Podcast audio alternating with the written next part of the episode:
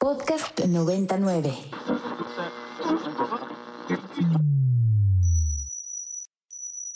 Ingresando código de acceso. Verificando permisos. Trazando ruta. Novena dimensión. Acceso temporal. Autorizado.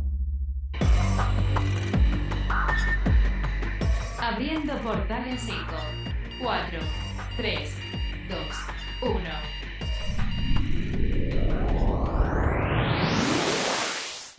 Hola, ¿qué tal? Bienvenidos a la novena dimensión. Yo soy Carpam y me acompaña en cabina. El Alien Edu. Recuerden que nos pueden escribir a nuestras redes sociales que son arroba ibero909fm o también me pueden escribir a mí en mi arroba que es arroba carpam13 y a ti Edu.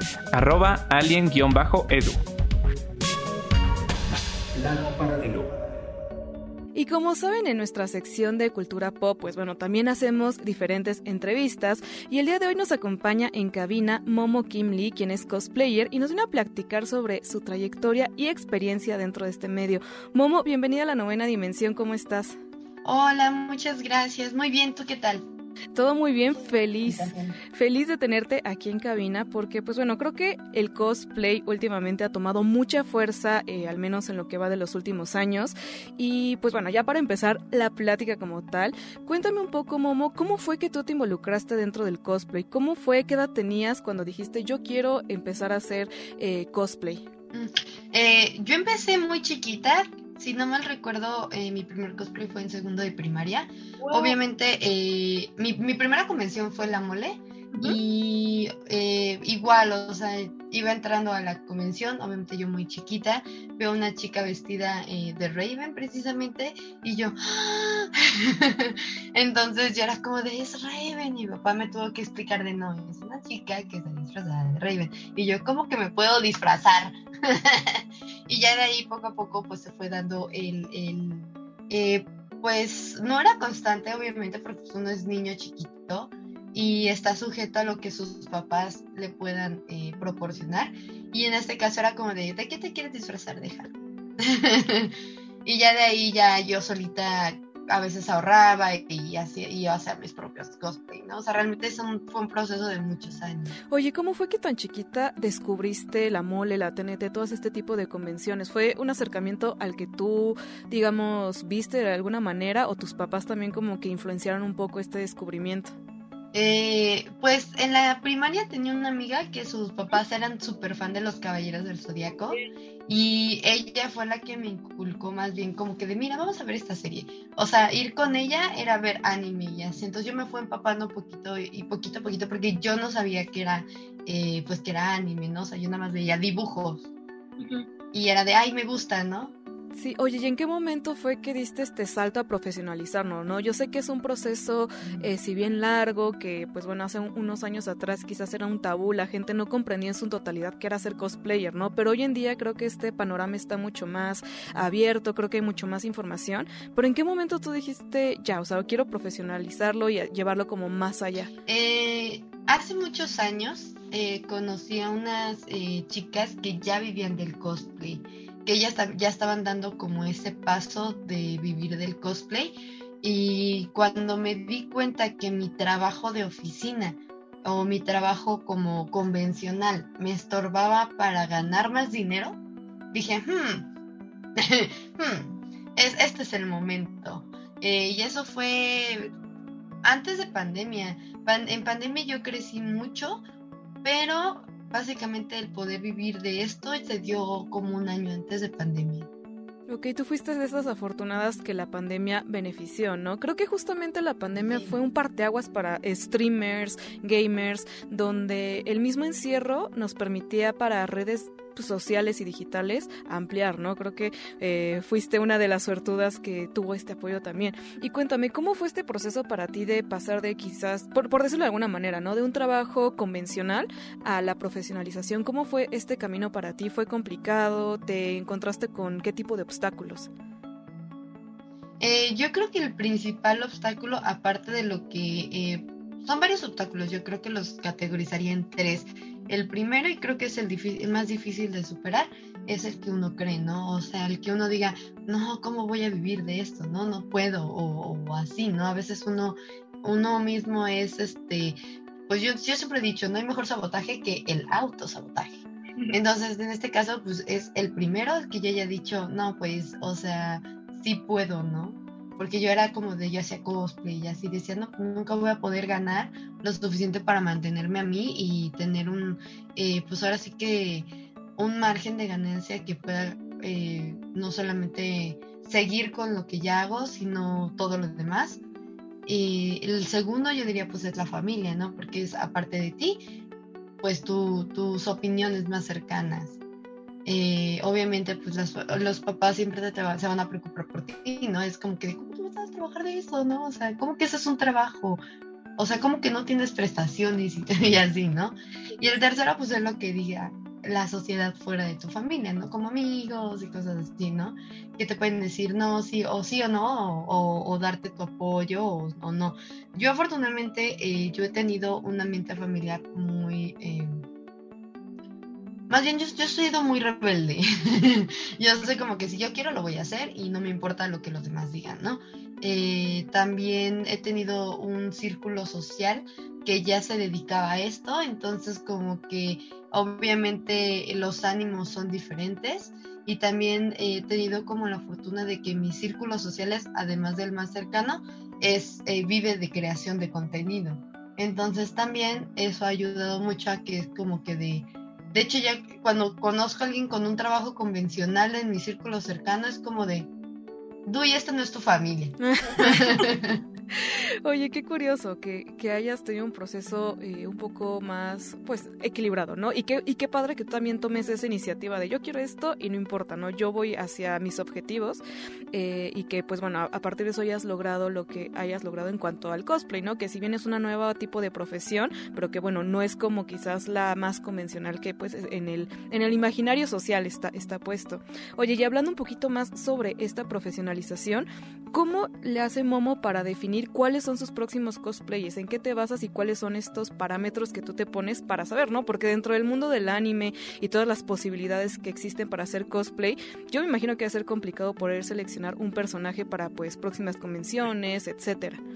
Sí, claro. Eh, yo soy un tipo de, bueno, digamos que los cosplayers eh, podríamos como categorizarnos de diferentes formas. Eh, por ejemplo, yo en lo personal pues yo trabajo con marcas. Entonces le doy prioridad a los de las marcas. O sea, sí puedo como meter uno que otro eh, cosplay entre, pero principalmente le doy esa prioridad a las marcas con las que trabajo. Y ya de ahí también tengo mucha gente que me apoya de los años y que me dice, eh, por ejemplo, yo abro patrocinios porque hay mucha gente de, ay, quiero este cosplay, ¿no? Quiero que hagas este cosplay. Y es como de, ya también, este, pero el dinero, ¿no? O el tiempo. Entonces, este, por ejemplo, a estas personas yo les abro un espacio en el año donde me pueden eh, apoyar dándome lo, eh, digamos, el dinero para yo comprar o hacer ciertos cosplays. Eh, obviamente yo he, he, visto muchas chicas o chicos que sacan cosplay como impresoras, ¿no? Yo en lo personal no tengo esa capacidad por el tiempo y porque mi tipo de de foto es muy cara. O sea, en verdad, las fotos que yo tengo son extremadamente caras y la gente, no sé, sí me ha topado mucha gente que como dice, es que ¿por qué no haces esto? ¿No? ¿Por qué no vas y te tomas fotos? Y es como de, bueno, para empezar, si yo los hago, me tardo mucho, ¿no? Si los compro, tardan en llegar. Pero aún así, aunque yo los compre, pues le meto mis, ah, no sé si lleva un tipo de arma o el arma, ¿no? Porque esas no las venden. O, si, o los modifico y los arreglo a que me queden a mí y de ahí, pues obviamente la, digamos, pues la, ambientación para la foto, la locación, si es locación, eh, si necesito un tipo de pro para el lugar, y luego pues que el fotógrafo tenga espacio, y luego juntar el dinero para ese fotógrafo o la locación. No, o sea, tengo fotos, por ejemplo, eh, voy a poner un ejemplo. Mis fotos de Usui de eh, Demon Slayer, esa yo creo que fueron mínimo, yo creo que gasté unos 40, 50 mil pesos en esa sesión. O sea, estamos hablando de no son 10 pesos. Entonces sí lleva tiempo. Y yo soy constante, pero primero le tengo que dar eh, pues prioridad a las marcas, ¿no? Claro. Oye, y ahorita mencionas mucho la fotografía. ¿Qué tan importante es la calidad de la fotografía para un cosplayer? Mm, al final creo que tu, digamos, tu, ¿cómo se llama? Tu portafolio de trabajo, eh, al menos a mí con las marcas me ha servido mucho manejar una calidad constante o de cierta calidad constante en mis fotografías realmente eh, nos pasa muchas, que por ejemplo una selfie tiene muchísimo más alcance eh, que una foto trabajada en redes. O sea, al, público general le gustan mucho las selfies, eh, aunque digamos tengas miles de filtros, tantos filtros que aclaras el agua, y este que una fotografía profesional. En, por ejemplo, ese es mi caso, ¿no? Realmente, pues en mis selfies yo tengo filtro yo nunca lo he ocultado, pero les gusta más y ellos creen que es más natural que una foto trabajada, que, que, si bien si es una foto trabajada y editada, no es, eh, sigo siendo yo, no tengo un filtro, ¿sabes? Y además de que lleva muchísimo más trabajo detrás. Eh, pero al menos a mí con marcas y digamos a proyección mundial, me ha servido mucho más el tener una, una constancia de un tipo de foto en mi perfil. Entonces yo diría que eh, es un 50-50, porque si bien la, a tu público general le va a gustar más las selfies, pero hay otro gran sector muy importante, en, creo yo, en este campo para vivir del cosplay, eh, que es este una, una foto trabajada.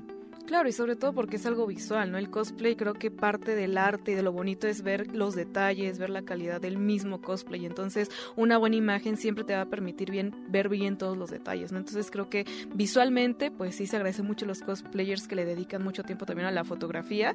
Y es padre también saber realmente lo que hay detrás, ¿no? Porque a veces podemos ver que quizás puede ser algo muy sencillo, pero realmente sí exige mucho trabajo y dedicación a los cosplays. Momo, y finalmente para terminar la entrevista, platícame, ¿Hay quizás por ahí algún personaje que te gustaría ser, pero que todavía no has logrado por algún motivo que quizás se te atraviese en el camino que no has podido concretar?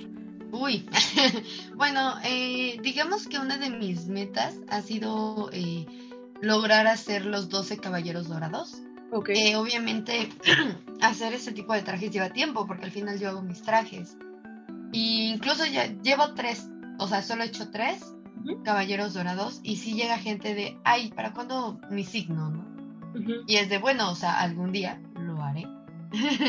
Pero, pues, como digo, realmente yo le doy mucho eh, prioridad a marcas y a las cosas que ya tengo, porque en verdad la casa de un cosplayer parece una bodega. Pongo esto para que no se vea el desmadre, pero realmente mi casa es una bodega. Entonces también tengo que priorizar, eh, digamos, sacar trajes que ya tengo y ahora sí que venderlos en todo caso, porque yo tengo dos tipos de cosplay. Cosplay que puedo llevar a evento y cosplay que son exclusivamente para fotos. Eh, y yo, lo, pues yo los categorizo en puedo ir al baño, es cómodo, lo llevo a evento. no puedo ir al baño, es muy incómodo, se queda solo para fotos y lo vendo. Entonces, digamos, eh, para mí serían los 12 caballeros, tener algún día mis 12 armaduras doradas eh, solo llevo tres. Y en estos siete años que llevo de como de constancia. Pues bueno, esperemos que pronto logres esos 12 caballeros. Yo sé que exige mucho tiempo, pero yo sé que lo vas a lograr con esa tenacidad que nos has platicado que tienes. Momo Kim Lee, cosplayer profesional, te agradezco muchísimo tu tiempo y que has estado aquí en la novena dimensión. Y vamos a estar muy pendientes en tus redes sociales que nos compartas para justamente andar pendiente cuando vayan a salir los, los próximos caballeros del zodiaco y pues los próximos que también salgan. Cuéntanos dónde te pueden seguir para andar pendientes. A mí me pueden seguir en todas las redes sociales sabidas para ver, Twitch, TikTok, Instagram, Twitter, Facebook, como Momo Kim Perfecto, Momo. Pues muchísimas gracias por compartirnos esta experiencia y pues seguiremos muy pendiente de todo tu trabajo. Muchas gracias por la oportunidad. Y para finalizar el día de hoy, y como es costumbre, lo vamos a hacer con esta canción que es Pegasus Fantasy, aprovechando la entrevista con Momo, donde nos platica que parte de los cosplays que ha hecho y que quiere continuar haciendo son los 12 Caballeros Dorados, así que escuchemos esta canción.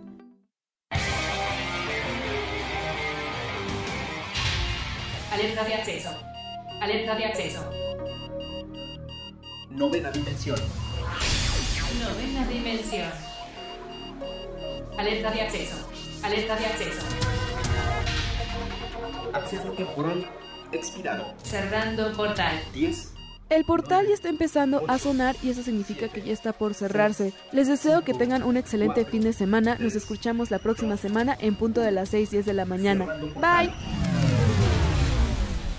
Novena dimensión.